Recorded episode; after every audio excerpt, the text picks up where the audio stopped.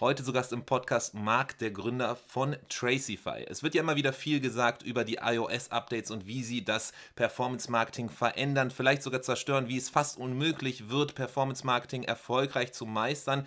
Auch die Apple-Updates, die immer wieder kommen, da gibt es ja dann immer wieder sehr, sehr viel, was man auf LinkedIn und anderswo halt eben sieht, wie die Welt des Performance-Marketing verändert wird. Ist es überhaupt noch möglich, profitables Performance-Marketing zu machen? Ist es überhaupt noch sinnvoll, Ads zu schalten? Darum geht es hier heute. Wie kriegt man es hin, profitables Marketing zu machen? Wie hilft dabei auch ein Tool, was extrem innovativ und neuartig ist, wie Tracify? Darüber spricht Marc hier heute und lässt uns sein Wissen teilhaben. Also eine spannende Folge für alle, die sich rund um das Thema Marketing, vor allem Performance Marketing und Ads und Allokierung und wie kann man eigentlich dann eben profitables Marketing steuern. Darum geht es hier heute. Also viel Spaß.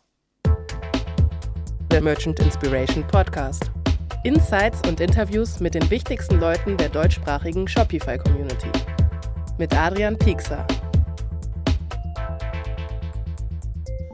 Heute möchte ich diese Sekunden hier zum Start beim Podcast auf ein Tool ganz speziell lenken, denn es ist SendCloud. SendCloud, ein langer Unterstützer hier von unseren verschiedensten Aktivitäten, damals schon begonnen mit der Konferenz und dann über die Jahre hinweg immer weiter supportet. Und das Wahnsinnige daran ist, immer wieder, wenn ich Händlerinnen und Händler treffe, schwärmen die von SendCloud. Es ist das Tool, was dir hilft, den Versand von dem eigenen Lager von zu Hause aus zu machen, aber vor allem eben ja, wenn du selber verschickst, dann die Etiketten automatisiert zu drucken, Picking-Listen zu bauen und eben mit den verschiedensten Prozessen und Tools im Hintergrund das Ganze auch zu automatisieren, dir Zeit, Kosten zu sparen und dann aber auch mit den verschiedensten ja, Einstellungen und Codes sicherzustellen, dass du Customer Experience par excellence anbieten kannst für deine Kundinnen und Kunden im Shop, sodass sie nicht nur einmal kaufen, sondern im Idealfall zu Markenfans werden und allen ihren Freunden davon erzählen. Wie machen sie das Ganze eben mit den verschiedensten Funktionalitäten rund um das Shipping, sodass du ganz, ganz schnell das Produkt zu deinen Kundinnen schicken kannst. Nicht nur eben mit einer DRL-App, wo du nur mit DRL versenden kannst, sondern du kannst das Ganze eben mit den verschiedensten Versandanbietern tun. Du hast verschiedenste Logiken im Hintergrund, das zu machen. Und darüber hinaus gibt es noch bestimmte Schmankerl, die das Team anbietet, nämlich zum Beispiel eine eigene Tracking-Page in deinem Look and Feel, wo du auch nochmal Botschaften platzieren kannst, wo du auf deinen Instagram-Account verlinken kannst oder eben auch ein äh, Retourenportal, was zumindest zum Start extrem sinnvoll ist. Das heißt, hier SendCloud, das Tool, wenn es um Versand geht, das führende Tool auch in Europa. Schaut vorbei unter merchinspiration.com slash SendCloud. Willkommen zu einer neuen Ausgabe des Merchant Inspiration Podcast. Heute dreht sich alles um Performance Marketing und wie man tatsächlich Performance Marketing profitabel gestalten kann. Was sich alles da in dem Space quasi in der letzten Zeit geändert hat, was alles Neues ist, was vielleicht auch irgendwie Vorbehalte sind, irgendwie Vorurteile, die es in dem Bereich gibt und was man konkret tun kann, damit man auch das meiste rausholt. Da ich relativ wenig Ahnung von diesem ganzen Thema habe, ich äh, interessiere mich dafür, äh, kann man vielleicht ähm, auf nette Art und Weise sagen, ich äh, äh hole mir gerne Gäste rein, aber tatsächlich habe ich relativ wenig Ahnung und deswegen haben wir uns wen reingeholt, der sehr viel Ahnung hat, der da ganz, ganz viel zu sagen kann. Jemand, den ich quasi, wann, Marc, wann haben wir uns das letzte Mal, äh, also nicht das letzte Mal, sondern das erste Mal getroffen, war tatsächlich, als wir angefangen haben, über die OMR zu sprechen. Ne? Genau, also unser erster Call war eigentlich direkt, wo ich dich überzeugt habe, äh, unserem Stand zu joinen, weil ich sehr, sehr viel Positives über dich gehört habe und ähm, dich als Partner für unseren Stand begeistern wollte, was ich letztendlich auch geschafft habe. Genau, so ich war, ich bin in das Telefonat reingegangen und war komplett davon überzeugt, dass das auf jeden Fall nie äh, passieren wird, dass wir äh, Tante E quasi einen Stand auf der OMR haben und eine Stunde später nach dem Telefonat mit dir äh, war es dann so, dass ich irgendwie, glaube ich, per Handschlag quasi per Telefon zugesagt habe, okay, lass das machen. Genau, also mein Aufhänger war, Adrian, was sind deine Einwände? Welche Einwände müssen wir jetzt lösen, dass, äh, dass wir doch ähm, zusammenarbeiten? Sehr gut. Okay, dann das war das war quasi unser erster Kontakt und tatsächlich ähm, seitdem ist ja auch viel passiert. So Tracify hört man immer wieder, wenn man auf LinkedIn unterwegs ist, wenn man guckt, so was eigentlich die führenden Brands äh, so im Kosmos äh, alles an Tools nutzen, wenn sie über Performance Marketing und Co sprechen und Lösungen, kommt man auch immer eigentlich nicht an Tracify vorbei. Und ihr seid ja auch eben große Unterstützer jetzt in diesem Jahr auch von den Sachen, die wir hier tun, auf den äh, verschiedensten Aktivitäten. Und deswegen war es an der Zeit einfach mal zu hören, okay, wenn schon so viele Leute über euch reden, lasst uns mal auch mit euch reden, die halt quasi tief drinstehen stecken in dem Tool, um einfach da nochmal nähere Insights zu finden. Und darum soll es heute hier eben gehen. Performance Marketing als solches, was hat sich in dem ganzen Markt geändert, aber dann auch eben, was sind Lösungen, was sind auch die Learnings, die, die du hast konkret als jemand, der da sehr, sehr tief in der Materie ist. Und deswegen, jetzt hast du eben schon so ganz kurz ein bisschen geredet, aber jetzt nochmal offiziell willkommen, Marc, hier im Podcast. Vielen lieben Dank. Große Ehre, hier sein zu dürfen. Sehr cool. Marc, vielleicht, falls man dich noch nicht kennen, äh, kennen sollte oder noch nicht mit dir gesprochen hat, wenn man einfach sagt, okay, wer ist dieser Marc, was macht er? Vielleicht kannst du mal ein, zwei Worte zu dir sagen. Also summa summarum, äh, ich bin Marc, äh, lebe in Mannheim, wie einige andere äh, E-Com-Brands es tun. Und ähm, ja, ich äh, habe vor vier Jahren Schema M gegründet, eine der führenden Performance-Marketing-Agenturen und bin so in dieses ganze Thema Performance-Marketing, Paid Social für E-Commerce-Brands reingerutscht. Und ähm, Anfang 2021, Q2, Q3 war natürlich das Thema Tracking. Ähm, ein extrem relevanter Punkt, ähm, wo ich mir den Kopf zerbrochen habe, wie können wir das lösen. Hatte selbst auch sogar einen Data Scientist eingestellt, um irgendwie eine Lösung zu finden. Und ähm, ja, mit dieser Liebe zu Performance Marketing, zu Facebook, Instagram, TikTok Ads ähm, etc. bin ich dann, ähm, habe ich mich mit Marius connected, dem Geschäftsführer von Tracify. Und damals war Tracify quasi noch ähm, einfach nur eine Technologie. Und ähm, dann haben wir gesagt, okay, ich fand das so genius, was die Jungs da gebaut haben. Ich möchte da ein Teil von sein, weil ich es so relevant finde. Und dieses ganze Thema Tracking, es war klar, Datenschutzrichtlinien werden strenger. Dieses ganze Thema Tracking wird noch schwieriger, schwieriger, schwieriger über die nächsten Monate, Jahre und haben wir gesagt, okay, wir tun uns zusammen. Wir haben getestet bei einer unserer größten Brands, ähm, ob diese Technologie wirklich funktioniert, hatten da äh, in Q4 2021 phänomenale Ergebnisse, worauf uns auch Meta eingeladen hat nach Dublin, weil die so meinten, ey, wie habt ihr es geschafft, so krass zu skalieren ähm, und die Budgets so anzupassen. Ähm, long story short haben wir dann zusammen Tracify gegründet, haben noch zwei weitere Co-Founder mit dazu genommen, sind jetzt ungefähr 25 Personen ähm, und ähm, haben ein ja sehr relevantes neunstelliges Budget, was jährlich über unser Tool läuft und helfen Performance-Marketing-Agenturen, E-Commerce-Brand, ihr Performance-Marketing wieder, ja, einfach verlässlich und genau zu tracken, damit sie eine Effizienz in ihrem Budget spüren. Mega spannend und vor allem auch dann ganz, ganz viele ja eben aus der deutschsprachigen Shopify-Community, die bei euch auch aktiv sind. Wir hatten ja auch einige von denen hier tatsächlich in der Vergangenheit im Podcast, Sushi Bikes zum Beispiel, aber auch andere, die halt eben auf euch bauen. Ähm, und spannend, glaube ich, finde ich immer hier wieder den Takeaway, okay, wie kam es zu, zu eben dem Tool, wie kam es dazu, dass du halt eben damit gestartet bist? Es war wirklich der eigene Need aus der eigenen Sache. Du hast selber mitgekriegt, okay, der Markt ändert sich, es braucht einfach Neues und dann bist du quasi über die Lösung gestolpert, äh, hast es gemerkt, hast selber ausprobiert, es hat funktioniert und dadurch dann eben ist das Ganze gekommen. So ein bisschen gibt es Parallelen, würde ich fast sagen, so zu komplett anderer Bereich, andere Branche, halt, ne, Marco von Pathway Solutions, der selber Buckle Seam Gründer war und irgendwie auch da dann irgendwie massive Probleme oder irgendwie Herausforderungen Herausforderungen hatte in der Buchhaltung, Steuerberatung und entsprechend dann das Tool gefunden hat. So ein bisschen du auch. Äh, Performance Marketing, es ändern sich Sachen. Du siehst eine Lösung, die einfach maximal Sinn macht, die funktioniert, testest es aus, merkst, okay, das funktioniert wirklich, ist nicht nur irgendwie Marketing, bla bla. Und entsprechend dann gesagt, okay, lass uns das irgendwie mehr Leuten möglich machen. Ja, also vor allem in Q1 2022 sind wir ja wirklich dann auch raus mit der Lösung und hatten schon ähm, relevante Case Studies mit großen D2C-Brands, die wirklich äh, mehrfach sechsstellige Budgets ähm, in den, auf den jeweiligen Plattformen schieben. Und ähm, es war immer so, hey krass, das haben die nicht gelöst. Also es war mega, also mega viel Skepsis da. Und ich glaube, der Grund, warum wir damals einfach so einen Kickstart auch hingelegt haben, war einfach, dass wir diese Case Studies hatten. Weil die, die Brands haben gesagt, okay, wenn die, die, die Brands es nutzen, dann muss ja was dran sein. Dann muss es ja funktionieren und dann haben es viele getestet. Und es war damals so, hey, wie kann das sein, dass eine Firma aus München, ähm, von der wir noch nie gehört haben, wie kann es sein, dass die ein globales Problem löst, was ein Weltkonzern wie Meta nicht richtig schafft. Und ähm, ja, da kann ich nur sagen, dass wir einfach die Technologie dafür gebaut haben und ähm, dass wir, dass wir einfach da einen, einen extremen Fortschritt haben und ähm, ja, und dann noch die Case Studies ja. hatten, um das Ganze zu belegen, dass es auch wirklich funktioniert. Weil die Zahlen am Ende des Tages im Performance Marketing lügen nicht. Ja, sehr gut. Ähm, lass uns da dann nachher gleich auch mal reingehen und irgendwie nochmal besser zu verstehen, okay, was ist denn das, was ihr anscheinend, äh, äh, welche Nuss ihr da geknackt habt, die aber alle anderen nicht, nicht geknackt haben. Aber bevor wir da reingehen, vielleicht nochmal so ein bisschen einen Schritt zurück, ein bisschen mehr den Blick drauf auf den generellen Kontext.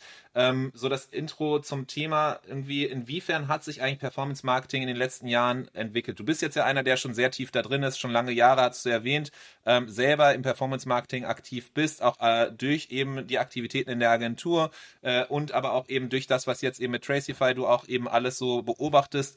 Was hat sich eigentlich im Performance Marketing getan? Hat sich überhaupt was getan? Boah, es hat sich viel getan. Also wirklich alle ein, zwei Jahre kommt eigentlich eine neue Herausforderung, auf die du dich äh, anpassen musst. Und das macht das Ganze extrem spannend. Ähm, auf der einen Seite, weil du immer wieder schauen musst, dich anzupassen, weil sonst verlierst du deinen ganzen Business Case. Auf der anderen Seite gibt es halt auch die Möglichkeit für so fast-growing Brands oder auch Tools oder auch Agenturen, die einfach was Neues haben, ähm, zu wachsen. Und ähm, das ist einfach phänomenal in diesem Space. Und ähm, ja, was hat sich jetzt konkret geändert? Am Ende ist es gibt viel mehr Wettbewerb. Jeder macht Facebook-Ads, jeder macht Instagram-Ads, so bei TikTok ist noch ein bisschen anders, aber es gibt einfach einen immensen Wettbewerb, ähm, was zu steigenden Preisen führt. Ähm, das ganze Thema Tracking wird schwieriger und schwieriger. Bedeutet, grundsätzlich geht da auch schon Effizienz raus, weil wir nicht wissen, genau, wenn wir jetzt keine Lösung äh, nutzen oder kein Tracify nutzen, dass das, ähm, wir wissen nicht, ob es gerade funktioniert oder nicht. Und ähm, ja, der Markt wird reifer, also die Leute verstehen, hey, da ist gerade Werbung. Es, also es gibt ja auch den Begriff der Banner Blindness, die es früher gab, dann irgendwie, als Google sein, sein Rise and Shine hatte. Ähm, und das gibt's natürlich jetzt auch immer mehr, weil irgendwie jede dritte Story ist eine Ad. So, die Leute gewöhnen sich daran. Und deswegen muss man einfach, man muss mehr auffallen, man muss einen besseren Business Case haben, man muss ähm, wirklich top-notch sein und äh, man muss seine Zahlen im Griff haben, sein Tracking im Griff haben, um eben Dinge zu evaluieren, die funktionieren. Also es funktioniert an der Zahl viel, viel weniger als früher, weil es keine Arbitragemöglichkeit mehr gibt. Und deshalb ist es so wichtig, viel zu testen und die Tests sehr, sehr gut zu validieren, um quasi diese Golden Nuggets zu finden, sag ich mal. Okay. Das heißt, ich habe ich hab in LinkedIn irgendwann mal, glaube ich, äh, äh, gehört, so gefühlt jedes Jahr zur neuen äh, äh, Veranstaltung von Apple, wenn neue Updates rauskommen, äh, ändert sich quasi komplett der Markt des Performance Marketing. Wie, wie, wie sehr stimmt das oder wie sehr sagst du, naja gut, das ist jetzt auch ein bisschen übertrieben, man yeah. muss auch die Kirche im Dorf lassen. Also das würde ich äh, auf keinen Fall unterschreiben. Ich meine, so viel Macht hat jetzt Apple auch nicht. Ähm, letztendlich die Konsumenten verändern sich ja nicht, das Konsumverhalten verändert sich viel stärker wie durch einen Ukraine-Krieg oder so. Also das ist nur durch eine Inflation, das hat viel, viel mehr Impact als jetzt ähm, so ein, so ein Apple-Update. Aber klar, Apple, es war abzusehen, dass Apple die, ähm, die ganzen Privacy-Sachen noch weiter verschärft. Es ist abzusehen, dass auch die EU weiter regulieren wird. Es ist abzusehen, dass auch die USA da mitzieht. Ähm, und deswegen muss man sich da einfach drauf einstellen. Und man muss, ähm, wie auf der Tool-Seite, wir sind mit unseren, ähm, mit unseren Developern da dran. Wir sind, haben ein extrem smartes Dev-Team, die schauen, ey, antizipieren, okay, was kann passieren? Welche, auf welche ähm, Situation müssen wir uns vorbereiten? Und im Fall von einem Apple, wie die das jetzt gemacht haben, mit, dass sie quasi die UTM-Tags irgendwie ähm, äh, da abklipsen wollen im Private Browsing und vielleicht perspektivisch dann auch beim normalen Browsing irgendwann, um ähm, um, um, um da weniger Trackbarkeit ähm, für, für, die, für die Unternehmen zu haben. Ähm, das kann man antizipieren ähm, und das haben wir antizipiert so in der Form und ähm, ja, so haben wir dafür zum Beispiel schon eine Lösung. Und letztendlich ist, ist immer so ein bisschen so ein Katz-und-Maus-Spiel. Ähm, ja. Und was wir halt sagen ist, wir haben einfach eine Lösung, die sehr viele Interessen schützt. Bedeutet, es gibt natürlich auch, auch, auch Tools da draußen, die quasi immer im Graubereich ähm, sich bewegen und immer halt quasi versuchen, die nächste Lücke, Lücke auszunutzen. Und wir haben halt quasi ein Tool gebaut, deswegen können wir auch sagen, dass wir DSGVO-konform sind. Wir haben ein Tool gebaut, was grundsätzlich die Interessen aller Datenschützler, äh, Datenschutzrechtler, äh, der ganze Privacy-Themen halt schützt. Bedeutet, ähm, wir, wir, wir operieren gar nicht in diesem, die ganze Zeit in diesen, in diesen äh, Lücken, bis die wieder gefüllt werden, braucht eine neue Lücke, sondern mhm. ähm, wir operieren wir sagen, okay, wir wollen die, quasi ähm, die Interessen aller Stakeholder schützen. Die des Users, die der Plattform und die des Werbetreibenden. Und so schaffen wir jetzt eben eine Lösung zu bauen und die weiter zu adaptieren, die eben zukunftsfähig ist. Okay, das heißt aber Ende des Performance Marketing ist auf jeden Fall noch nicht in Auf Sicht. keinen Fall. Sonst würde ich jetzt hier auch anders der sitzen. Dafür siehst du auch sehr entspannt ja, da, da, und, äh, ich, aus, auf jeden Fall, wie du da. Hätte ich ein großes Problem. Sitzt, ja. Ja, ja, ja.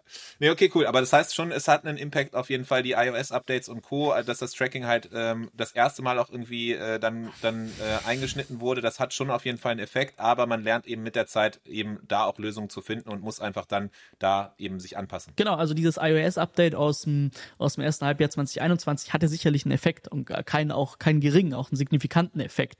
Aber ähm, darauf muss man sich halt einfach anpassen. Und dann musst du die Prozent, die du da verlierst, musst du halt irgendwo anders wieder reinholen. Und das ist das Spiel. Ja. Okay, und das heißt am Ende, das ist genau die gleiche Antwort wahrscheinlich dann auch eben auf die steigenden Kosten im Ads-Game so. Es kommt dann eben einfach noch viel wichtiger darauf an, eben noch effizienter zu werden, noch besser zu werden, besser zu verstehen, wie eigentlich das eigene Game ist, was gut funktioniert und was nicht so gut funktioniert, weil man eben nicht mehr so diese, diese Fehlermarge oder Toleranzmarge hat, die man sonst eben hätte. Genau, ähm. also ich spreche, wenn du sagst Fehlermarge, spreche sprech ich so ein bisschen von der Arbitrage. Es gab halt wieder eine Arbitrage. Dadurch, dass es so eine Plattform gab, dass die kostengünstig waren, war es halt relativ einfach, dort erfolgreich zu sein. Und es wird sich jetzt äh, annähern, dass es immer schwieriger wird und dass man jetzt wirklich Grips braucht, Marketingverständnis, unternehmerisches Know-how und einfach einen richtigen Business Case schaffen muss. Und das funktioniert immer noch. Also wir sehen es ja, es gibt jetzt, es gibt genug Brands, die äh, wachsen, die stark wachsen, auch in einem Markt, der gerade sicherlich nicht einfach ist, unter Bedingungen, die nicht einfach sind. Aber es kommt wirklich drauf an, wie gut ist mein Team intern aufgestellt, wie gut ist mein Tracking-Setup, habe ich das Thema Attribution verstanden, wie gut ist mein Creative-Team, wie gut sind meine Margen, diese ganzen Parameter adden quasi ab und am Ende mhm. kommt quasi einfach dein, kommt dein System raus und das zeigt dir eigentlich an, wie gut du bist. Weil am Ende jeder spielt mit den gleichen, also jeder hat die gleichen Spielregeln auf Meta. Ähm, und da gibt's ja gibt's keine Arbitrage mehr. Und das ist jetzt ähm, die Realität und deswegen wird sich jetzt zeigen, und es hat sich auch schon gezeigt, wer da langfristig durchhalten kann und welche Brands da mit Schwierigkeiten haben. Und ähm, man kriegt's ja auch so mit, dass da jetzt auch die ersten Insolvenzen gibt zum Beispiel. Und ähm, ja, Deswegen, äh, es wird einfach schwieriger und man muss sich noch mehr darauf fokussieren, einfach richtig, richtig, richtig gute Arbeit zu machen. Ja, und du hast das Thema Attribution auch angesprochen, so eine Sache, die man ja auch irgendwie mitkriegt oder auch im, aus, aus meiner Shopify-Brille, aus der deutschsprachigen Shopify-Community, äh, wenn man so auf die, äh, wenn ich noch dran denke, vor, vor drei, vier Jahren, als ich auf die Shopify-Meetups gegangen bin, da war es so, da gab es diese klassischen ähm, ja, D2C-Brands, die, die entstanden sind, weil sie halt eben eine der ersten waren, die äh, im, im Facebook-Ads-Game unterwegs waren oder dann auch richtig gut halt Instagram-Ads gemacht haben. Die waren sehr, sehr stark in einem Kanal, konnten da extrem gut skalieren. Und jetzt mittlerweile, würde ich sagen, geht so der Trend eher hin da, dass man wirklich viel verschiedene Kanäle austesten muss, dass man viel verschiedene Marketing-Sachen macht. Ähm, ist das auch was, was du so siehst, was du, was du von irgendwie den führenden D2C-Brands so erkennst, dass mittlerweile nicht nur noch irgendwie darum geht, einen Kanal zu perfektionieren, sondern halt wirklich auch, dass man, natürlich muss man die Kanäle, die man bespielt, auch immer besser werden, immer besser lernen und auch da irgendwie äh, äh, das äh, an eine Perfektion rankommen, aber gleichzeitig halt eben auch trotzdem auf mehreren Hochzeiten parallel tanzen. Ja, also ich glaube, das kommt sehr, sehr stark auf die Stage der Brand an, weil gerade am Anfang ist es, glaube ich, wichtig, einen Kanal zu meistern und den richtig gut zu machen, weil da hast du das größte Wachstumspotenzial. Was da für die individuelle Brand funktioniert, ist, ist, ist individuell. Ähm, und dann, wenn man halt wirklich nochmal einen Sprung machen will, wenn man schon ein paar Millionen macht, vielleicht auch ein paar zehn Millionen, dann ist klar, dieses Thema Multichannel, Marktplätze, ähm, super, super relevant. Und ähm, ja, deswegen würde ich sagen, kommt auf die Stage an, erst wahrscheinlich einen Kanal richtig meistern, dort gut sein, viel rausholen ähm, und dann sich darauf fokussieren, quasi diese Learnings in andere Kanäle zu übertragen und die nächsten Kanäle zu knacken. Okay, perfekt. Da gehen wir jetzt auch schon so ein bisschen rein in Learnings, die du siehst aus dem Performance Marketing generell. Ähm, so eine, einen Takeaway, was ich jetzt hier auf jeden Fall mitnehme, so man sollte schon nach wie vor sich auf einen Kanal äh, ähm, ja, fokussieren am Anfang, da auf jeden Fall richtig gut drin werden, lernen, verstehen, was funktioniert, was nicht funktioniert und dann erst den nächsten Schritt gehen, bevor man zu viel in zu kurzer Zeit mit zu wenig Ressourcen machen will. Wenn man gerade am Anfang steht, erstmal einen Fokus auf den einen Kanal, danach dann eben langsam expandieren und dann komplexer werden. Auf jeden Fall, das Thema ist grundsätzlich, überall, wo viel Wettbewerb ist, gewinnen nur noch die, die exzellent sind. Und die, die, und Exzellenz schaffst du nicht, wenn du fünf Kanäle gleichzeitig halbherzig bespielst, sondern Exzellenz schaffst du, wenn du, musst du erstmal einen Kanal knacken und dann den nächsten und dann den nächsten. Und dieses Exzellenzlevel dann halten mit einem Team, das gut ist, mit einem Setup, mit einem Tech-Setup, das gut ist. Aber es ist eben ist keine, es ist keine Luft mehr für Durchschnittlichkeit. So alle, die durchschnittlich ja. Performance Marketing machen, wird die Luft zum Atmen fehlen. Ja. Und wie, wie wichtig siehst du den Faktor Kreativität? Weil das ist irgendwie gefühlt so ein Thema, was auf einmal aufkam im letzten Jahr so als dann oder im Zuge der, der, der Beschneidung von Tracking und Co. Vorher war es immer so, ja, okay, die Leute, die halt extrem gut mit Daten können, die sind, äh, die werden extrem äh, erfolgreich sein. Kreativität, das kann man alles testen. Und mittlerweile gefühlt äh, sind sehr, sehr viele Performance-Marketing-Agenturen da draußen, die dann eben so äh, jetzt auf einmal nur noch Creatives, weil man halt das andere nicht mehr messen kann. Wie siehst du das? Ist das so, dass wirklich Kreativität extrem relevant ist oder ist es nach wie vor so eine Mischung? Ich sag's mal so, ich meine, wir mit Schema M, wir haben ja UGC in Deutschland groß gemacht. Ähm, wir waren daher die absolute Vorreiteragentur, deswegen ich habe das sehr, sehr genau beobachtet und mitge mitgemacht. Man muss sagen, Kreativität war schon immer wichtig. Nur die Brands konnten sich damals erlauben, eben nicht kreativ zu sein. So, sie hätten besser performt, wenn sie kreativ gewesen. Also es war schon immer wichtig, aber es war halt einfach, es war nicht so wichtig wie jetzt, es war nicht entscheidend. Und mittlerweile ist es halt einfach entscheidend und ähm, das kommt aus, kommt, kommt von verschiedenen, ähm, hat verschiedene Gründe. Einmal mehr Wettbewerb. Wenn alles gleich aussieht, funktioniert es nicht mehr. Ähm, weniger präzises Targeting durch den Algorithmus. Ähm, auch einfach die Plattformen entwickeln sich weiter. Eine Image, was früher auf Facebook performt hat, ist halt nicht mehr das Medium, was jetzt ähm, gerade im Trend ist, wenn wir uns TikTok ähm, anschauen und Instagram Reels. Bedeutet, das sind einfach Trends, die man aufgreifen muss. Das Konsumverhalten ändert sich, das Targeting hat sich verändert, aber Kreativität, dieses ganze Thema, auch Direct Response Marketing war schon immer essentiell. Und die Brands, die damals schon erfolgreich waren mit ihren komischen Ads, ähm, die wären noch viel erfolgreicher gewesen, hätten die geile Ads gemacht. Es hat halt, aber es war kein Bedarf da quasi. So es hat, es hat schon die Leute zum Kauf so bewegt, äh, so, das hätte jetzt die letzten 20 Prozent dann auch nicht mehr geändert quasi. Ja, es wahrscheinlich sogar noch viel besser funktioniert. Also du kannst ja mal anschauen, auch so Brands wie zum Beispiel Gymshark oder so, die haben ja schon damals schon immer richtig, richtig krasses Zeug gemacht. Deswegen sind die jetzt auch, keine Ahnung, immer noch bei einer Milliardenbewertung, glaube ich. Ähm, deswegen, es war schon immer wichtig, es hat nur niemand gestört, wenn es nicht so war, weil die Zahlen trotzdem gut aussahen. Ja, Okay. Heißt, Kreativität war schon immer wichtig, aber jetzt eben entsprechend ist der entscheidende Faktor. Vorher konnte man sich eben erlauben, quasi unkreativ oder weniger kreativ zu sein. Jetzt ist halt eben die, die Toleranzschwelle wird weniger. Entsprechend sind die kleinen Faktoren die, die die Exzellenz halt eben treiben. Ja, und ich würde auch nicht mal sagen Kreativität hier im Großen und Ganzen, weil ich kann was super Kreatives machen, was nicht funktioniert. Letztendlich einfach Marketing zu checken Direct Response Marketing, Branding und also kreativ. Also kreativ ist ja auch immer eine super Auslegungssache, was jetzt kreativ ist. Am Ende des Tages muss es funktionieren. Und die Kreativität kommt daher, kann ich Ideen mit Daten verbinden? Habe ich Daten, die belegen, dass etwas funktioniert? Da kommt dann auch wieder Tracify ins Spiel, weil wenn ich fünf Ideen teste und ich kann nicht sagen, welche wirklich funktioniert, weil ich ähm, auf der falschen Attribution bin, ein schlechtes Tracking habe, dann ähm, wirst du nie wissen, welche Idee wirklich am besten funktioniert, welche Value Proposition, welches Wertversprechen Value Proposition am besten funktioniert und dann bringt dir das Ganze auch nicht. Deswegen ist es am Ende diese Symbiose und ähm, da trennt sich dann halt die Spreu vom Weizen so ein bisschen und ähm, ja, das ist so die Craft, die die richtig, richtig guten Marketer dann von dem, dem Durchschnitt unterscheiden. Okay, ich höre schon raus auf jeden Fall, Daten sind relevant und entsprechend lass doch mal reingehen. Du hast jetzt öfter schon angeteasert, äh, eben Tracify, so ein Tool, was euch geholfen hat, auf jeden Fall also diese Daten mit Kreativität zu belegen, erfolgreich zu sein, zu verstehen, was eigentlich funktioniert und äh, durchzustarten. Nicht nur ihr, sondern halt eben auch viele verschiedene andere Marken da draußen. Deswegen lass doch mal da äh, genauer reingehen. Ähm, so Anstoß von Tracify, was war das eigentlich? War das, weil damals als es quasi so die ersten Grundlagen geschaffen wurden dafür, war ja eigentlich noch keine Notwendigkeit dafür da, oder? Jein. Also, es war schon früher klar, ich glaube auch so, ja, 2020, 2019, dass irgendwie dieses ganze Thema Cookies immer schwieriger wird. Cookies abschaffen, ähm, Third-Party-Tracking kritisch, DSGVO-Verordnung ähm, etc. Also es war schon klar ähm, dass sich Tracking in der Zukunft ähm, ja erschweren wird. Und dann kam halt ähm, 2020 die Mitteilung von ähm, Meta, yo, so oder von Apple basically, yo, ihr könnt jetzt ähm, quasi euer Tracking disablen, also da rausgehen aus dem Tracking. Und ähm, dann war halt sofort diese war das Realität. Ich meine, wenn irgendein Google Chrome ankündigt, in fünf Jahren ähm, setzen wir irgendwie die das und das aus, das ist ja für die wenigsten Realität. So ist ja, die wenigsten Leute denken, denken so weit in die Zukunft auch wirklich und überlegen sich dann, was sie machen können. Aber ähm, äh, Meta hat das ja angekündigt, beziehungsweise Apple haben das angekündigt und dann war es auf einmal Realität. Und ähm, diese Idee für Tracify, die entstand schon vor der Zeit, bevor iOS 14.5 Realität war und rausgepusht wurde.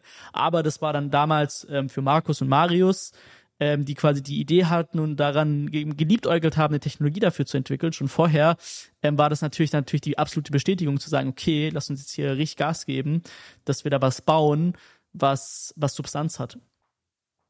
Und, und wie, sie, wie sieht das konkret aus? Wie sieht, was, was macht diese Substanz aus? Was ist Tracify am Ende? Genau, also. Was ist die Magie? Die Magie ist, dass wir ein Tracking-Toolkit haben, ich kann nicht so viel über die Technologie erzählen, aber wir haben Tracking Toolkit, bedeutet, wir nutzen verschiedene Arten des Trackings, ähm, die wir quasi kombinieren und die wir mit Machine Learning, also mit ähm, einer künstlichen Intelligenz anreichern und so DSGVO-konform User tracken können über die verschiedensten Channels. Und ähm, so, so haben wir eben eine, eine eigene Technologie entwickelt, die bestehend aus verschiedensten Bestandstechnologien ist, die wir auf eine gewisse Art und Weise kombinieren, damit sie DSGVO-konform sind und wir noch eine künstliche Intelligenz ähm, damit verbunden haben. Und das sage ich jetzt nicht aus Buzzword, sondern Markus, unser äh, CIO, der ist ein absolutes AI-Genie. Ähm, und, und hat es schon lange gemacht vor dem, vor dem Hype, vor ChatGPT und sonst was. Ähm, und ähm, ja, diese Technologie in der Form gibt uns eben die Möglichkeit, so zu tracken, wie wir es aktuell tun. Wenn ihr mit eurem Shop internationalisieren möchtet und euren Shop auf verschiedene Sprachen übersetzen wollt, dann schaut auf jeden Fall bei der App Wacklot vorbei, wie der Weg und dann LOT geschrieben. Auf unserer Landingpage merchantinspiration.com slash Wacklot findet ihr auf jeden Fall auch einen Couponcode 20% auf die ersten 12 Monate. Also, wenn Mehrsprachigkeit, dann schaut auf jeden Fall mal bei uns auf merchantinspiration.com slash Wacklot vorbei. Okay, heißt am Ende so, welchen Painpoint löst ihr, ist eigentlich so, wenn ich es versuche, relativ stumpf runterzubrechen.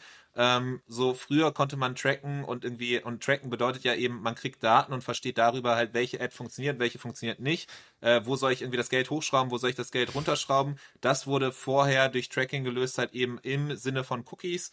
Cookies äh, wurden irgendwann halt eben geblockt und die Daten entsprechend wurden nicht mehr, äh, äh, waren nicht mehr so sauber. Heißt, mit dem nicht sauberen Daten hatte ich entsprechend auch irgendwie Nebel, der aufgezogen ist. Ich hatte keine klare Sicht mehr, kann entsprechend nicht mehr sagen, okay, welche Ad funktioniert, welche funktioniert nicht und äh, entsprechend so, ihr habt einen Weg gefunden mit äh, äh einer, einer Menge von, man könnte jetzt äh, sagen Buzzwords, aber tatsächlich, äh, das waren, ihr habt eben das, als die Buzzwords noch keine Buzzwords waren, als es noch nicht cool war, ähm, habt ihr schon eben daran gearbeitet, eine Technologie zu finden, die halt eben smart ist und da eben Lösungen findet, ohne auf Cookies zurückzugreifen. Und insofern halt, auch wenn jetzt eben die Sicht genommen wird durch Cookies, habt ihr eine andere Sicht und Perspektive drauf, die eben weiterhin Klarheit bringt. Auf jeden Fall. Und da zum Beispiel spannend, Markus hat einen Datenschutz-Background, also dem ist es zum Beispiel super wichtig. Und ähm, deswegen können wir quasi auch diese, können wir auch quasi dieses, dieses Versprechen machen, dass wir DSGVO-konform sind. Und ähm, was ich dazu noch ähm, sagen wollte, früher war es ja so, Performance, die Quintessenz des Performance Marketing ist es ja, dass man tracken kann. Weil das war ja wirklich der Money Glitch. Du gibst ein Euro aus auf die Kampagnen, die dir drei Euro bringen und du gibst keinen Euro mehr aus auf alles, was Geld quasi verbrennt. Und dadurch kriegst du halt eine sehr, sehr starke Effizienz. Und die Frage ist halt, wie viel von diesen 1 Euro kannst du vorne reinstecken? So, und das war ja wirklich mit eines der Wachstumshebel für D2C. Ähm, weil diese Brands direkt an den Konsumer rantreten konnten, ohne irgendwie Hunderttausende einmal in TV zu stecken oder in Radio und dann drauf zu hoffen, dass es funktioniert, sondern du konntest dich Schritt für Schritt ableveln und das Tracking war quasi die, das war das absolute Herzstück von Performance Marketing. Und dieses Herzstück wurde halt Stück für Stück verkleinert, uns rausgezogen ähm, und wir bringen das quasi zurück und bringen wieder diese Effizienz zurück, sodass, ähm, weil, weil letztendlich die, die, die ist eine einfache mathematische Rechnung. Dein, deine Durchschnittsperformance ist ja, also deine Performance ist ja der Durchschnitt von allen Kampagnen, die schlecht laufen und alle Kampagnen, die gut laufen. So, wenn du jetzt die Kampagnen, die schlecht laufen, weiter runterdrehst und die Kampagnen, die gut laufen, weiter hochdrehst, dann kriegst du eine höhere Effizienz rein. Bedeutet, du hast mehr Volumen, du hast bessere CPAs, du machst mehr Profit, etc., kannst mehr wachsen. Also es ist halt, es ist ein enormer, ähm, es ist, äh, es hat enorm viel Wert geschaffen. Einfach nur dadurch, dass du die richtigen Entscheidungen treffen kannst. Natürlich, je mehr Budget du hast, desto größer ist dieser Value absolut. Weil wenn wir dir 10% mehr Effizienz geben in deinem Performance-Marketing und du gibst 100.000 Euro im Monat aus als D2C-Brand, was wahrscheinlich irgendwie, also ist jetzt nicht, nicht unwahrscheinlich, ist ja irgendwie so im Durchschnitt, dann äh, sind es halt 10.000 Euro absolut, ähm, die da, die da, die da irgendwie smarter investiert sind. Ja, okay, also am Ende kann man sogar sagen, äh, Value Proposition von euch ist tatsächlich eben effizienter zu sein durch eben Daten und äh, äh Handlungsempfehlungen, die halt eben von dem Tool kommen. Ja, Wachstum durch effizienteres Performance-Marketing. Und natürlich ist es für in der Zeit, in der wir gerade leben, Ähm, Inflation, Lieferkettenprobleme, äh, höhere Preise, das ist natürlich das Allerwichtigste. Also ich glaube, Meta hat es dieses Jahr auch ausgerufen, bei denen ist dieses Jahr das Jahr der Effizienz. Und ähm, bei welcher, also wenn die, die einzigen Brands, bei denen es nicht das Jahr der Effizienz sind, das sind die Brands, die super viel VC-Money noch irgendwie übrig haben. Aber ähm, ja, also ich kenne fast keine Brand, die sagt, ja, Effizienz dieses Jahr ist egal. Also wir die Kapitalkosten sind ja gering. Nee, ist sie nicht so. ja. Ja. Ja, okay, verstanden. Heißt aber dann, die Effizienz bringt ihr dann, wir haben jetzt sehr, sehr viel über halt zum Beispiel Meta gesprochen, ne? Weil Ja. irgendwie Performance Marketing ist immer sehr eng connected eben mit Instagram, mit Facebook. Ähm, ist das auch das, worauf ihr dann eben spezialisiert seid oder was, was ist jetzt eben bei Marketing? Wir haben eben angesprochen, ne? äh, mittlerweile gibt's halt ganz, ganz viele verschiedene Kanäle, über die man halt eben streut und über die man aktiv ist. Wie sieht, äh, wie sieht das da aus? Alle erdenklichen relevanten Kanäle, ähm, ja, tracken wir. Pinterest, Okay. Taboola, Native, ähm, TikTok, Google und die ganzen weiteren. Das heißt, man kann sich das so vorstellen, dass eben dann eben man, man ein Tracify installiert, man connectet irgendwie dann Shopify mit, mit Tracify, äh, damit dann eben Umsätze gezogen werden oder irgendwie kommen die Umsätze da halt eben rein ins Tool. Man äh, connectet die verschiedenen anderen äh, Marketingkanäle ähm, und dann macht ihr die Magic. Ja, quasi. Wichtig zu sagen, also hier sind ja viele Shopify-Zuhörer sicherlich, aber wir sind eines Ja. der wenigen Tools, die tatsächlich auch für WooCommerce Shopware Magento-Lösungen haben. Äh, das ist tatsächlich sehr, sehr selten. Ähm, das haben wir, haben wir gebaut, weil so viel Nachfrage äh, einfach da ist. Und ähm, ja, also du connectest die, die Channels mit uns, du connectest dein Shopify mit uns und ähm, hast dann gewisse Codes noch auf der Webseite ähm, oder Pl- Plugins und dann funktioniert das Ganze und dann tracken wir und dann kannst du dir ähm, über sehr viele verschiedene Dashboards und aber auch durch unser Chrome Plugin bedeutet wir spiegeln die Daten auch direkt ähm, direkt in in in den Ads Manager, sodass du nicht irgendwie mit fünf Dashboards und zehn Monitoren gleichzeitig arbeiten musst, sondern wir spiegeln dir das sogar rein. Kannst du deine Attribution auswählen. Dann kann ich zum Beispiel sagen, okay, betrachte mir die gesamte Customer Journey, jeder Klick auf Last Click. Oder ich kann sagen, betrachte mir bitte nur die Push-Channels auf First Click. Ähm, und ich möchte gar keine, zum Beispiel gar keine Pull-Channels wie zum Beispiel ein ähm, Google dabei haben, weil das ein anderes Game ist, möchte ich anders bewerten. Und so habe ich halt die Möglichkeit, sehr viele Attributions, verschiedene Attributionseinstellungen zu nutzen, weil wir quasi so ein modulares System haben, wo man jeden Channel so in der Attribution außen anknipsen kann. Ähm, und so kann ich quasi sagen, okay, der Kanal performt auf der Attribution so, ähm, das ist der sinnvollste, weil meine Customer Journey so ist. Ich meine, das ist ja ein Riesenproblem, die Customer Journeys werden komplexer. Und Ja. ähm, meistens ist es ja so, dass äh, die Attributionsfenster, die zum Beispiel von einem Meta vorgegeben werden oder von Google Analytics, die sind ja, die, die sind ja komplett ähm, aus dem Kontext gerissen. Das macht ja gar keinen Sinn. Und da gibt's Brands, da tracken wir irgendwie 60 Tage First Click und es gibt Brands, da tracken wir One Day Last Click. Ähm, und Ja. das ist dann für die jeweilige Brand das Richtige, basierend auf der Customer Journey. Und da haben wir ganz viele, viele, viele noch weitere Insights, wie ein Customer Journey Dashboard, wo man das auch ganz genau sieht. Ähm, wir haben ein Influencer Dashboard, wir, äh, das ist auch noch wichtig, also Influencer tracken wir auch, ähm, was auch für die Brands relevant ist. Ist jetzt kein, kein klassischer Performance-Marketing-Kanal. Ähm, Und zusätzlich ähm, können wir zum Beispiel auch zwischen Neu- und Bestandskunden unterscheiden. Das ist auch ein riesen Mehrwert, vor allem bei Meta, weil ich weiß, okay, wie, wie Wachstum entsteht durch Neukunden. Ähm, Profit besteht meistens durch Bestandskunden. Okay, wo, wo, wo, wo, wie, wie ziehe ich eigentlich meine Bestandskunden, äh, meine Neukunden an? Ähm, und so versuchen wir einfach, also unsere Vision ist es, die richtige Datengrundlage zu bringen und ähm, die richtigen Tools mit an die Hand zu geben, dass der Marketer dahinter optimal arbeiten kann und maximale Effizienz in seinem Budget hat und die richtigen Entscheidungen treffen kann. Also wir sehen uns 100% als, als Enablement-Software. Du musst, letztendlich Ja. musst du, um richtig erfolgreich zu sein, trotzdem ein guter Marketer sein. Aber die Wahrscheinlichkeit, dass du ein richtig guter Marketer bist und ein richtig guter Performance-Marketer ist mit Tracify halt x-fach höher als ohne. Weil halt eben Daten gegeben werden und eine Brille gegeben wird, mit der man halt richtig Genau. schauen kann, die neutral ist. So, Genau. Weil sonst, wenn du irgendwie die einzelnen Kanäle fragen würdest, so, wenn du bei Facebook Ads Manager reinguckst oder bei, bei der Attribution von Instagram, sagen alle irgendwie, hey, wir sind der geilste Kanal, gib uns mehr Geld.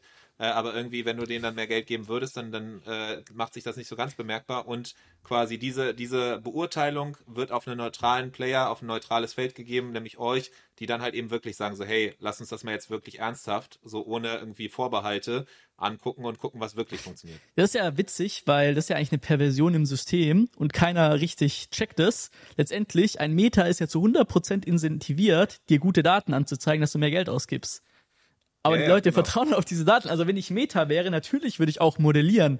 So, okay, irgendwie Backend über E-Mail-Marketing kommen halt viele Sales. Ah, da kann ich mir auch noch ein paar schnappen. Dann hier, dann gibt der Adrian noch mal ein Tausender aus. So, das schmeckt. Da sind die Aktionäre happy. Ähm, ich kann meine Quartalsberichte sauber ablegen. Natürlich, also würde ich auch so machen, wahrscheinlich. Und ähm, da muss man halt einfach sagen, okay, da ist vielleicht auch eine gewisse Naivität noch in der Branche. Ähm, Weil es ist halt, also diesen, die ganzen Channels sind halt faktisch dazu incentiviert, dir schöne Zahlen zu zeigen. Und witzigerweise natürlich auch hier die ganzen Agenturen auch. Also Agenturen sind ja genauso incentiviert teilweise, also kommt drauf an, so bei welcher Agentur. Aber es gibt natürlich auch Agenturen, die dann incentiviert dazu sind, die Zahlen so schön wie möglich aussehen zu lassen, aufgrund von Abrechnungen, prozentuale Beteiligung am Umsatz, wie auch immer. Und ähm, so kriegt man halt wirklich einen unabhängigen Player da rein, dem es egal ist, ob du jetzt so viel ausgibst, so viel ausgibst, ähm, sondern der dir sagt, okay, hey, das ist gerade profitabel, das ist unprofitabel. Und nimm's hin, wir tracken das, wir modellieren nichts, das ist die Realität. Und wenn die Realität gut aussieht, super. Wenn die Realität schlecht aussieht, dann musst du halt an diesen Punkten arbeiten. Aber es bringt dir nichts, in irgendeiner Illusion zu leben, dass Meta jetzt basierend auf den View-Conversions super funktioniert. Ähm, weil damit lügst du dir einfach nur selber in die Tasche und zögerst äh, quasi die unangenehmen Momente dann raus. Und irgendwann knallt's halt. Ja. Okay, mega spannend, einfach alleine dann irgendwie sich das nochmal vor Augen zu führen. Ne? Anreizsysteme von der Plattform selber ist natürlich so, dass du so viel Geld so lange wie möglich den, dem Kanal gibst und entsprechend, wenn man wirklich die Umsätze, die äh, laut deren Attributionsfenster und Co. halt eben so zusammenkommen, dann hätte man ganz andere Umsatzzahlen, als irgendwie, wenn man wirklich so mal nüchtern betrachtet, was realistisch wahrscheinlich irgendwie Ich, ich hatte mal einen Case in der Agentur, ähm, das war ist schon ein bisschen länger her, da meinte mal eine Person, mit der ich äh, gesprochen habe im ersten Gespräch, dass sie ihre BWA aus dem letzten Jahr angeschaut hat. Und ähm, wenn sie die Umsätze, die Facebook trackt und alle Tracken zusammenzählt, fehlen irgendwie 500.000 Euro. also das passiert halt ein Sale und alle heben die Hand. Google hebt die Hand, Ja, ja. Äh, Facebook hebt die Hand und TikTok dann auch noch. Dann hast du ein Sale gemacht und gibst überall mehr Geld aus auf drei Plattformen. das funktioniert halt leider nicht. Ähm, und äh, wie Ja. gesagt, wir machen ja mittlerweile nicht nur das Tracking, sondern wir geben natürlich auch ein ganzes Cockpit ähm, für die Brands, dass sie verstehen, okay, was ist meine Custom Acquisition Kosten? Auf welcher Plattform gebe ich wie viel aus? Wie verändert sich das alles? Also wir geben nicht nur den, ähm, wir geben nicht nur Insights zu, wie läuft dieser eine Kanal oder wie läuft der Kanal im Kontext, sondern wir zeigen auch, wie läuft Business overall. Also wir sind quasi eine Marketing Intelligence Plattform mittlerweile ähm, und geben quasi die Daten, die wichtig sind für Marketer, um ihr Marketing effizient zu steuern. Okay, mega spannend. Das sind jetzt äh, schon alleine das dazu zu hören, ist man so, macht mega Sinn, ist super sinnvoll, so, ne? wo, wo kann man mehr erfahren? Aber tatsächlich, lass noch mal ein, einen Schritt weitergehen. So, du hast es schon am Anfang gesagt, es gibt verschiedene Use Cases so, äh, die euch auch äh, mega geholfen haben, weil dadurch dann auch die anderen äh, Marken gemerkt haben, okay, warte mal, das ist nicht nur äh, irgendwie Gerede, was ihr macht, sondern das, das ist wirklich mit Substanz. Ähm, Meta selber hat euch ja eingeladen. Ähm, ich hatte jetzt tatsächlich irgendwie auf LinkedIn auch gesehen, so TikTok äh, hat auch irgendwie euch gehighlightet äh, bei rund um K5 oder so oder irgendwie zumindest ein Success Manager, ähm, der meinte so, okay, geil, die, die neuesten Trends kriegt man sofort irgendwie mit. Ähm, kannst du mal genau so ein, zwei von diesen Use Cases äh, so skizzieren oder so ein bisschen mal darstellen, was das jetzt konkret bedeutet, wenn man jetzt eben das, was du erzählt hast, eben ähm, so in den Kontext von einer bestimmten Marke äh, setzt? So wie, wie sieht das dann konkret aus? Wie wurde dann Tracify eingesetzt? Was hat das für eine Auswirkung gehabt auf das Performance Marketing vorher, nachher oder, oder irgendwie so ein bisschen, um das mal so beispielhafter zu machen? Der Merchant Inspiration Podcast. Jede Woche eine neue Folge. Abonnier ihn und verpass keine Folge. Also ich kann jetzt natürlich keine konkreten Namen nennen und keine konkreten Zahlen, aber ich nehme mal zwei typische Cases raus. Case Nummer eins, ähm, extrem starke Brand, macht ungefähr 25 bis 30 Millionen Euro Umsatz im Jahr, ähm, ist ein Wiederverkaufs-, äh, Wiederkaufsprodukt, extrem starke Community.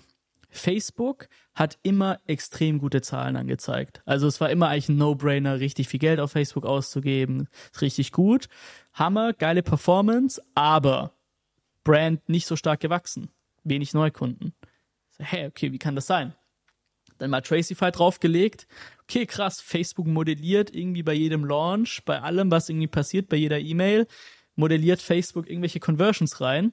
Ähm, und du hast irgendwie ein CPA basierend auf Facebook Last Click von 6 Euro, aber irgendwie, keine Ahnung, kriegst du fast keine, keine Neukunden, super viele Bestandskunden und ähm, ja, also du hast keinen inkrementellen Value, keinen in inkrementellen Wert. Das ist ja extrem wichtig im Performance-Marketing, sein Budget inkrementell auszugeben, dass du wirklich was obendrauf hast, dass du was merkst, dass was passiert.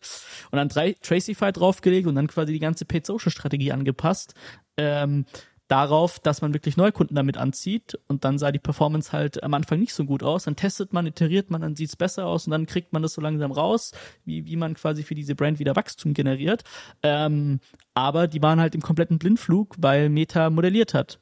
Ähm, und weil Meta, weil sie super viele Bestandskunden haben und bei denen tracken wir zum Beispiel ähm, die Performance-Marketing-Kanäle auch auf Neukunden. Also wir rechnen die Bestandskunden gar nicht rein, weil die interessieren mich nicht, die kaufen wahrscheinlich so oder so. Also da habe ich gar keinen inkrementellen Impact mit meinen Kampagnen, ja. sondern ich möchte die Neukunden. Und ähm, da habe ich natürlich dann auch andere ROAS-Targets, Custom Acquisition Cost-Targets, aber das ist so ein klassischer, ein klassischer Fall für, von Brands, die halt sich da so ein bisschen blenden lassen und ihre Zahlen nicht im Griff haben und deswegen dann Wachstum ähm, quasi irgendwie über ein, zwei Jahre verlieren. Also ist äh, ja, extrem, mega. extrem signifikant. Dann zweite Brand ist eine Brand, Ganz kurz da, ein Gedanke, ja. der mir halt aufkommt, ähm, so Simon von Touchpoint war ja hier auch drin und der meinte auch so ein klassischer Fail, den man halt machen kann, wenn man Google Ads halt macht, ist, dass man eben nicht irgendwie Neukunden von Bestandskunden trennt, weil sonst halt eben einfach so die Bestandskunden schön die KPIs halt eben nach oben ziehen von, von, äh, ja, von den ganzen Zahlen und man sich selber einfach belügt, so, ne, und das halt. Ja, und wer zum Beispiel seine Meta-Kampagnen auf Google Analytics Last, Last Click Track, der ist einmal lost, weil, äh, seine Brand-Kampagnen, so ich google die Brand, ich sehe eine Meta-Ad, klick drauf, google die später später noch oder ich sehe sie vielleicht auch nur. Also weißt du da, also äh, komplett aus dem Kontext gerissen, wie die Customer Journey ist. Dann musst du ja, ja dein Brandbudget ähm, vertausendfachen. So, das kannst du, aber das ist, ja, das ist ja ein Pull-Kanal, also das kannst du nicht skalieren. Ja, und ja, ja. Ähm, ja, das sind so, so, so, das ist so klassische Fehler halt, ähm, die halt irgendwie früher nicht bestraft werden und die halt jetzt einfach wehtun. Ja, genau. Okay. Zweiter Case? Zweiter Case ist ein anderer Case. Äh, Brand mit ähm, etwas erhöhtem AOV, würde ich mal so sagen, ähm, so bei 90 Euro, ähm, 80, 90 Euro netto und ähm, einfach eine, eine, eine gewisse Consideration-Phase. Bedeutet, die Consideration-Phase bedeutet, die User überlegen halt mal eine Woche, ob sie das jetzt wirklich brauchen, ob sie das jetzt wirklich kaufen. Und ähm, ja, da äh, war der Fall so, dass ähm, wenig getestet wurde, weil alles irgendwie nicht funktioniert hat. Äh, man muss jetzt auch sagen, von der Creative-Strategie waren die jetzt auch nicht das Vorzeigebeispiel, ähm, aber es konnte halt einfach nicht viel getestet werden und es hat wenig funktioniert. Und wenn man dann die richtigen Creatives testet, wenn man dann ähm, einfach iterativ vorgeht und wirklich die Zahlen sieht, sieht auf jeden Fall auf einmal anders aus. Dann macht es halt Sinn, mal zu sagen, okay, so eine Brand betrachten wir nicht auf One-Day-Click, Last-Click oder auf Seven-Day-Click, Last-Click, sondern auf 14 Tage First-Click. Und ich merke mhm. wirklich die Creatives, die wirklich da User reinbringen in den Funnel und skaliere die. Und da haben wir zum Beispiel den Adspend sechs, für siebenfach teilweise ähm, mit Brands, wo wir halt einfach mal wieder gesehen haben, was da möglich ist. Ähm, und, und das sind so klassische Cases. Einmal Meta ähm, modelliert einfach extrem random und die Customer Journey sieht eigentlich ganz anders aus und das sind alles Bestandskunden und Case 2 ist halt bisschen längere Customer Journey und sofort ist Meta, Google Analytics, alle sind blind und keiner versteht mehr mhm. eigentlich, welches Marketing funktioniert und die Brand schraubt ihre Budgets runter und ähm, kann auch überhaupt nicht irgendwelche Creative-Strategien testen, keine Offer testen, weil du es einmal nicht siehst, du merkst es nicht und ähm, so bleibt eben extrem viel Neukundenwachstum aus. Und ja, das sind zum also Beispiel so. Dem, in dem zweiten Fall ist es dann konkret so, eben alle haben irgendwie auf die letzte Ad, die dann irgendwie nochmal ausgespielt wurde, bei der Person dann irgendwie gesagt, hey, das ist die geilste Ad, so, die hat am meisten Umsatz gemacht. Dabei war es halt tatsächlich so Fehlschluss, weil eigentlich so die, die Ad, die halt die erste Aufmerksamkeit reingebracht hat, äh, damit die Person überhaupt ins Nachdenken kommt, damit die Person überhaupt über die Marke nachdenkt, die, die ist eigentlich die spannende, hat keiner gesehen, aber das wurde dann erst, weil halt eben nur auf die, auf die letzten ja paar Tage geguckt wird, ja, anstatt halt eben auf das Zeitfenster, was halt viel, viel früher beginnt. Genau, und Meta ist sowieso ja blind. Also das kommt noch dazu. Also falsche Attribution und schlechtes Tracking ist halt Genickbruch. So. Und so, und äh, ja, also so, so einfach kann es dann sein. Und dann ähm, verdoppelst du halt mal schnell eine Brand oder verdreifachst du sie in der Neukundenakquisition. Und ähm, du, bist, du hast auf einmal ein ganz anderes Business. Ja, ja, okay, mega spannend. Ähm, das sind auf jeden Fall, ich glaube, das gibt nochmal einen ganz guten Eindruck dahingehend, wie jetzt konkret Tracify funktioniert, was genau euer Tool macht. Ähm, es hört sich ja fast zu gut an, um wahr zu sein. Deswegen hier die Frage, okay, wie teuer ist das Ganze, ne? Was ist irgendwie so äh, Pricing-Pläne und Co? Habt ihr da irgendwie Pakete oder wie sieht das aus? Mm, also es gibt quasi eine Base-Fee, Ähm, und dann gibt es noch ähm, eine, eine variable Fee quasi basierend auf dem Level, wo die Brand ist. Ähm, es ist aber, also ich meine, was ist denn teuer? Teuer ist alles, was kein ROI hat. Und faktisch ist der ROI von Tracify so immens hoch, dass Tracify eigentlich summa summarum viel zu günstig ist. Deswegen ist, wir reden ja nicht. da wir kommt sind jetzt ja, der Sales, da kommt der Sales. Äh, ja, wir sind ja äh, Unternehmer. Mensch, äh, wir sind ja Unternehmer. Ja. Wenn ich 100.000 Euro in Aktien investiere und ich weiß, ich mache einen Return von 300.000, dann ist ja 100.000 ist ja nicht teuer. Wenn ich 100.000 investiere, aber ich mache 10.000 Euro draus, ja, dann ist teuer, weil ich 90.000 verliere. Also wenn man unternehmerisch denken kann, dann ist Tracify abs- ROI positiv und ähm, somit absolut ähm, ja preiswert. Sehr gut. Also das heißt, ein gewisses selbstbewusstes Auftreten hört man da auf jeden Fall aus der Stimme raus und aus dem, was du sagst, aber es spricht ja am Ende halt für ein starkes Produkt. Ähm, und es gibt ja auch einige Brands, du hast jetzt eben Use Case besprochen, aber vielleicht können wir noch mal ganz kurz erwähnen, so du hast erwähnt, viele, oder wir haben es gesagt, viele ähm, Brands auch, die man kennt, viele Brands, die halt auch aus der hier der deutschsprachigen Shopify-Community kommen, nutzen euer Tool schon. Ähm, vielleicht kannst du ja mal so ein paar, paar Marken nennen. Es gibt ja auch ein paar, die ihr featured auf eurer Website, aber dass man da so ein paar Marken mal so mit euch verbinden kann. Ja, ein, ein, ein Blackroll, ein Zahnheld, ein Kolibri, ähm, Marmeli, Löwenanteil, auch Agenturen hier, äh, unsere geschätzten Kollegen von Zeitgeist ähm, nutzen, nutzen das Tool. Also auch zum Beispiel auch gute Agenturen erkennt man daran. Attribuiert die Agentur auf äh, irgendeinem Facebook-Nonsens, Google Analytics und hat gar keine Tracking-Strategie. Ähm, oder nutzen die halt ein professionelles Tool und, und challengen das alles. Du willst halt keine Agentur, die das macht, die halt das einfach blind alles glaubt, sondern die eben schaut, wie kann ich die höchstmögliche Effizienz rausholen. Und ähm, ja, unabhängig davon, okay, kann ich jetzt vielleicht, keine Ahnung, 20% mehr abrechnen, ja, herzlichen Glückwunsch. Ähm, aber wenn die Brand nicht bei dir bleibt, weil du nicht die Resultate im Business Backend lieferst, dann hat das Kannst Ganze aber gar nichts mehr abrechnen. Genau, dann hat das Ganze einfach kurze Beine. Und ähm, ja, das sind so, so, so ähm, die, die Kunden, mit denen wir arbeiten. Ähm, sehr viele, sehr, sehr gute Performance-Marketer. Aber wir sagen auch ganz klar, hey, ähm, Performance-Marketer, die irgendwie so, also jetzt noch nicht die absoluten Pros sind, die müssen auch unbedingt damit arbeiten, weil gerade die, für die ist es super wichtig, sehr einfach zu verstehen, wo muss ich mehr Budget drauf lenken und wo muss ich weniger Budget drauf lenken. Und ähm, ja, dafür haben wir auch zum Beispiel eine Academy, wo wir ganz genau zeigen, okay, wie arbeiten wir, ähm, wo wir ganz genau das ganze Thema Tracking und Attribution ähm, darüber aufklären und ähm, ja, einfach den Markt fit machen, ähm, diese neue Ära an schlechtem Tracking, komplexen Customer Journeys fit zu machen, dass wir in Deutschland oder auch in Europa und auf der Welt, also wir sind auch gerade dabei, in ein, ins Ausland zu gehen damit, ähm, dass einfach dieser Business Case D2C Brand Performance Marketing bestehen bleiben kann. Weil sonst haben ganz viele Leute ein Problem. Ja, ja.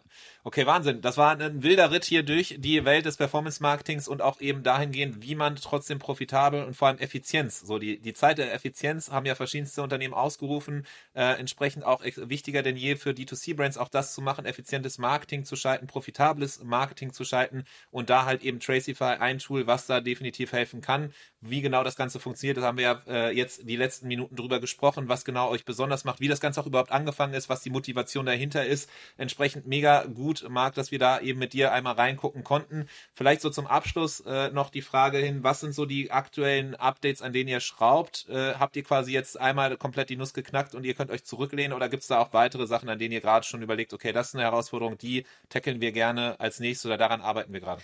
Also wenn ich hier jetzt alles sagen würde, an was wir gerade arbeiten, dann ähm, wir würden uns viele nicht glauben. ähm, was kann ich sagen, was ist, was ist erwartbar in naher Zukunft ähm, und ähm, was ist quasi auch, was, was glaubt man uns?